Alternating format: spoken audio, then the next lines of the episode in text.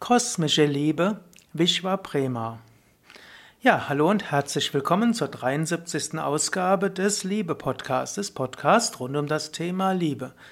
Mein Name ist Sukadev von www.yoga-vidya.de. Ja, ich weiß, wenn du jetzt zufällig über diesen Podcast gestoßen bist, über ein Podcast-Verzeichnis, dann hast du vielleicht etwas anderes erwartet. Ja, ich spreche hier auch mal über Beziehungen und ich gebe auch Tipps, wie du eine Liebesbeziehung verbessern kannst, aber momentan bin ich bei dem Interpretieren eines Kapitels von Swami Shivananda, Thema Liebe. Swami Shivananda war ein Mönch. Logischerweise wirst du dort wenig hören über deine persönliche Liebesbeziehung, aber eben über kosmische Liebe. Kosmische Liebe, Vishwa Prema. Prema ist der Sanskrit-Ausdruck für Liebe. Vishwa heißt Kosmos, kosmische Liebe. Es gibt individuelle Liebe und es gibt kosmische Liebe, allumfassende Liebe. Es ist gut, einzelne Menschen zu lieben. Es ist wichtig, zu den Menschen, mit denen du zu tun hast, Liebe zu empfinden. Aber Liebe ist mehr als nur ein Gefühl zu ein paar Menschen. Swami Shivananda schreibt in seinen Werken immer wieder von der kosmischen Liebe. Das bedeutet insbesondere auch tätige Nächstenliebe.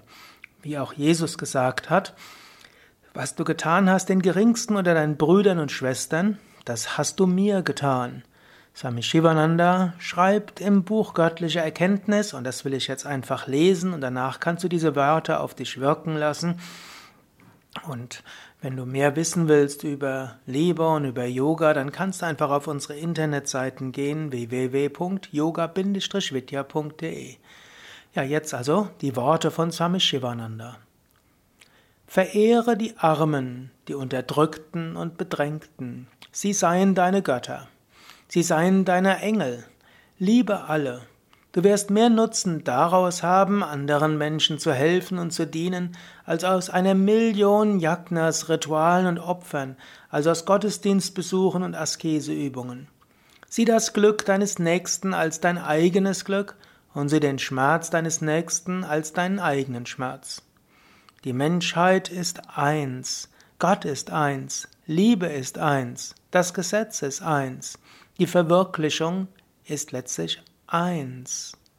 Wir alle sind Früchte des einen Baumes und Blätter des einen Zweiges. Es gibt in dieser Welt keine Fremden, keine Unbekannten, keine äh, anderen. Wir sind alle verbunden. Jeder ist Gott, der in Entwicklung begriffen ist. Fühle dich eins mit allem Lebendigen.